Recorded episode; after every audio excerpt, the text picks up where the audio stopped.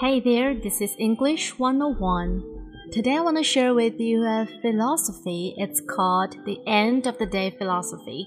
It was posted on zenhabits.net. It was written by Leo Babauta. Here we go.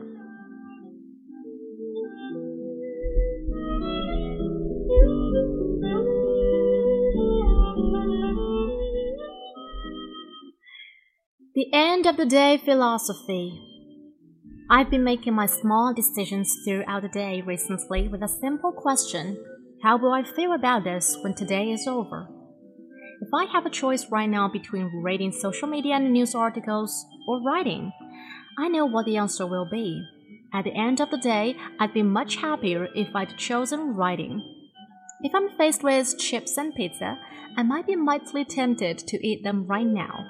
But I know that later in the day, I will be sorry I did. I inevitably feel bad after I eat greasy food, though I'll always forget that before I eat the food.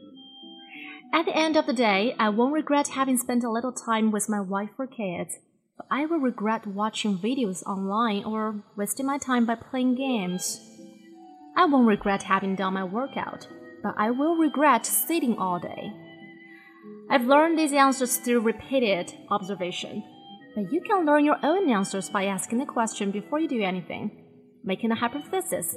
I won't regret this later. And then seeing if you're right by reviewing the results at the end of each day.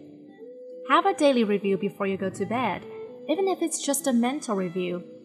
Were you right? Do you regret any of your choices? If so, don't feel bad about being wrong. Be happy that you've learned this. Then make a better choice the next time. So, what are you going to do next after listening to this? Will you be happy with that at the end of this day? This is English 101. Thanks for listening and sharing. Have a nice day. Bye.